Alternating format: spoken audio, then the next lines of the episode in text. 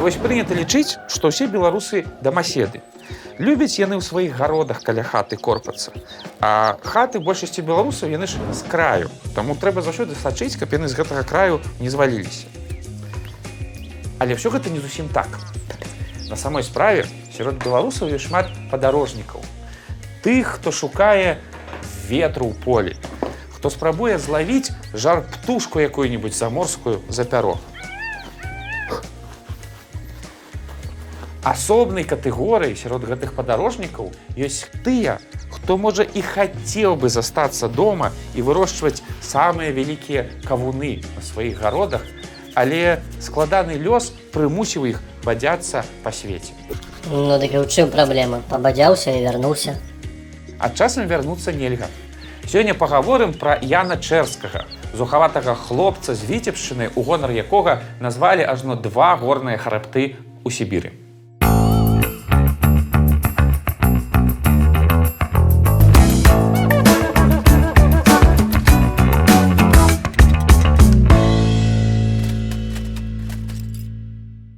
Ян Чэрскі нарадзіўся ў 1845 годзе на тэрыторыі верхнедвінскага раёна. І дзяцінства ніяк не рыхтавала яго да лёсу суровага геолага. Дык падрыхтуйся да такога. Ну, і тое праўда. Шляхетная сям'я чэрскіх вельмі рана згубіла бацьку і маці сама выхоўвала дзяцей. І выхаванне ў е атрымалася такое крыху жаночае. Салонныя танцы, шмат літаратуры і замежных моў. Яшчэ перад паступленнем у гімназію малы Ян ведаў ажно чатыры мовы. Пасля быў шляхетны інстытут і працяг выкшталцоннай адукацыі ў ім. Чэрскі быў вельмі выхаваным і інтэлігентным хлопчыкам і вельмі добра вучыўся. Э, батанік, ведаем мы такіх. Ён жыцця яшчэ не нюхаў. Яшчэ яго будзе час. Добрыя хлопчыкі звычайна патрапляюць у добрыя кампаніі. А добрай кампаніі ў 1862 годзе былі падпольныя студэнцкія гурткі, якія планавалі свой удзел у будучым паўстанні па вызваленні рэчы паспалітай ад улады расійскай імперыі. І вось прыйшоў 1863 год. Чэрскі разам з сябрамі адправіліся ў лес змагацца за сваю праўду. Чым все гэта скончылася, вы ўсё добра ведаеце. Студэнтаў разбілі, чэрсткага ўзялі ў палон суд прысудзіў яго да бестэрміновай рэкруцкай службы ў Сібіры. Маладзенькі, зусім хатні юнак стаўся вечным салдатам дзесьці на краю зямлі. Яго накіравалі служыць у благавешчанск, у амурскі пехотны полк.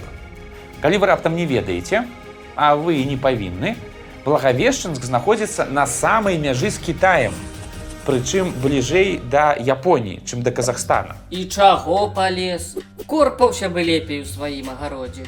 Маці зашыла яну ў вопратку 5 залатых манет, ну на всякий выпадак.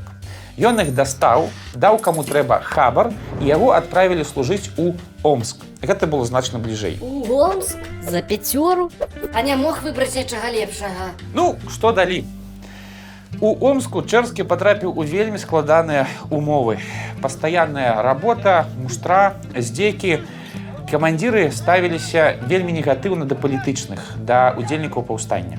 Але хлопец вырашыў не здавацца. Ён пачаў браць кнігі ў мясцовай бібліятэцы і па начах пры святле ліхтара вучыўся сам. Так і праходзіла бясконца ягоная служба.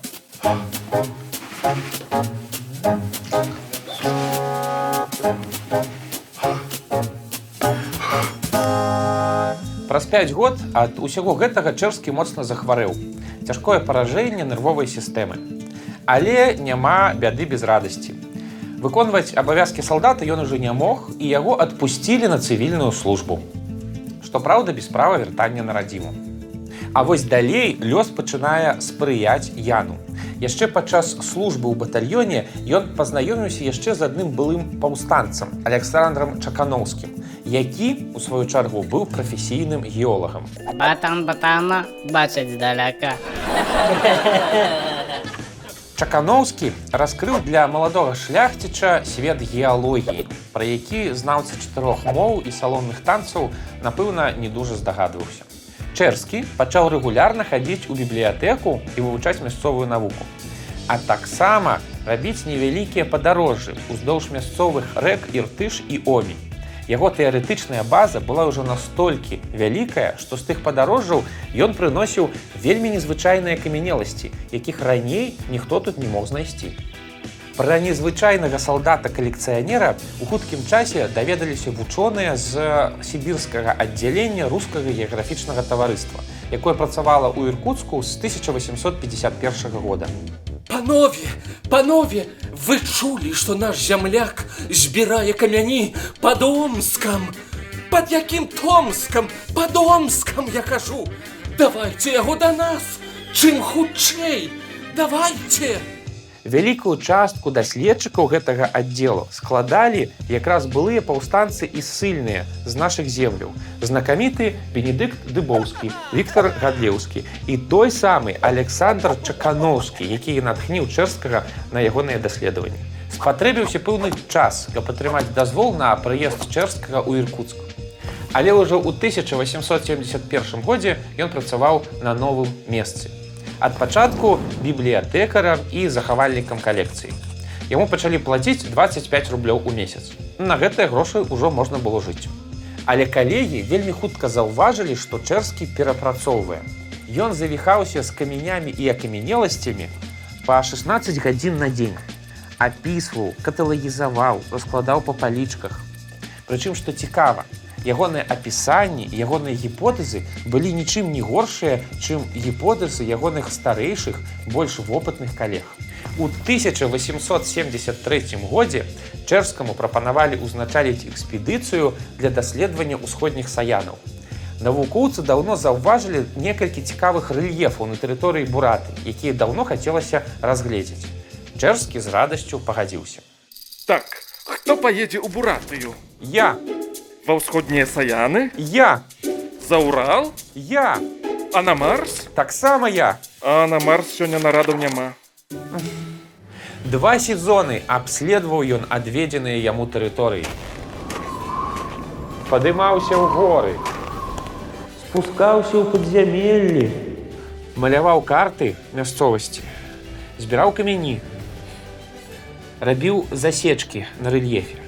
У ніжнеудзінскай пячоры знайшоў цэлыя могілкі выкапнёвых жывёлаў, чым вельмі моцна ўзбагаціў тагачасную палеанталогію. А нормально, а ён нічога не мог знайсці. Гэта ж для навукі. За даследаванне ўсходніх саянаў Чэрскі атрымаў срэбраны медаль геаграфічнага таварыства. Ягоную працу і якасць гэтай працы ацанілі. Ну, хоць нешта каштоўнае, а то ўсё камяні да камяні. І тут самы час сказаць пра асабістае жыццё чэрскага. Ну, рэшце. Яшчэ толькі пачынаючы працаваць у рускім геаграфічным таварыстве, ён зняў невялікі пакойчык на ўскраіне Іркуцка у мясцовай прачкі, якая мела двух дачок 10 і 12 год. Дзеці былі абсалютна безграмотныя, што зрэшты для Іркуцка другой паловы 19 стагоддзя у прынцыпе было нармальна. Але не для шляхетнага Яна, выхаванага у адукаванай і інтэлігентнай сям'і. Ён пачаў вучыць дзяўчынак грамаце. Гэтыя урокі не прайшлі дарма. Праз некалькі год Ян Чэрскі зрабіў прапанову рукі і сэрца старэйшай з гэтых дзяўчын. Звалі яе Маўра. Як Чэрскі пісаў пазней, гэтая дзяўчына скарыла яго сваёй смеласцю, адкрытасцю і вялікай прагай даведаў. Вось жа, пачынаючы з 1877 года Ян Чэрскі хадзіў у свае экспедыцыі ўжо разам з маладой жонкай, якая сталася ягонай надзейнай памочніцай на ўсё жыццё. Геалагічны малаток, барометр, тэрмометр і мех для сабраных камянёў. З гэтымі прыладамі Чэрскі абышоў і абплыў усё возера Байкал. А гэта, паміж іншым, больш за 3000 кіламетраў. Затое па выніку атрымалася геалагічная карта, якая зрабіла фурор на міжнародным форуме ў Венецыі. За вывучэнне Байкала Чэрскі атрымаў ад рускага геаграфічнага таварыства вялікі залаты медаль. О, дакапаўся да золата. Чэрскі не быў волатам і не планаваў ім быць. Шматлікія падарожжы падарвалі ягонае здароўе. З экспедыцыі ўздоўж ракі Селенга ў 1882 годзе ён вярнуўся ўжо цалкам хворы. Хворы настолькі, што доктар запараніў яму займацца навукай хаця б на працягу паўгады. І заслужаны ўжо навуковец вымушаны быў пайсці працаваць звычайным прыказчыкам у звычайную малочную лаўку. Ну, нечым карысным чалавек заняўся. Малачка не хочаце? Але ў геаграфічным таварыстве не хацелі губляць такога высокакласнага даследчыка і па сутнасці тапіць яго ў малацэ. Таму закруціліся вінцікі пецярбургскай бюракратыі і чэрскага паклікалі працаваць у сталіцу. Адзінае, што яму загадалі па дарозе даследаваць геалогію старадаўняга сібірскага паштовага тракта. Вось так, дарога, па якой Ян Чэрскі 20 год назад ішоў як палонны, цяпер сталася прадметам ягонага даследавання. Цікавае, напэўна, адчуванне. Тыя ж самыя мясціны, а глядзіш ты на іх зусім па-другому. І зняволіш, вяртаешся, пахутчэй хочацца, але мусіш спыняцца, даследаваць усё. Якія там пачуцці перажываў Ян Чэрскі на гэтых пыльных уральскіх дарогах мы ўжо, напэўна, не даведаемся. Але гэта дакладна была вялікая гамма эмоцый. У Пецярбурзе чэрскага прынялі вельмі добра. Ён рыхтаваў да друку свае шматгадовыя даследаванні, чытаў лекцыі, удзельнічаў у канферэнцыях. Па выніку ягоныя работы вельмі хутка сталі вядомыя ў Еўропе. Выкарыстоўваючы у тым ліку і работы чэрскага, знакаміты аўстрыйскі геолог Эдуард Зюс выказаў вельмі цікавую гіпотэзу, што ў дагістарычныя часы існаваў нейкі супермацярык, з якога пасля і адкалоліся ўсе нашыя кантыненты. Але спакойнае жыццё ў Петербургу напружвала Івана Дамінікавіча. Ну так яго называлі ў рассіі.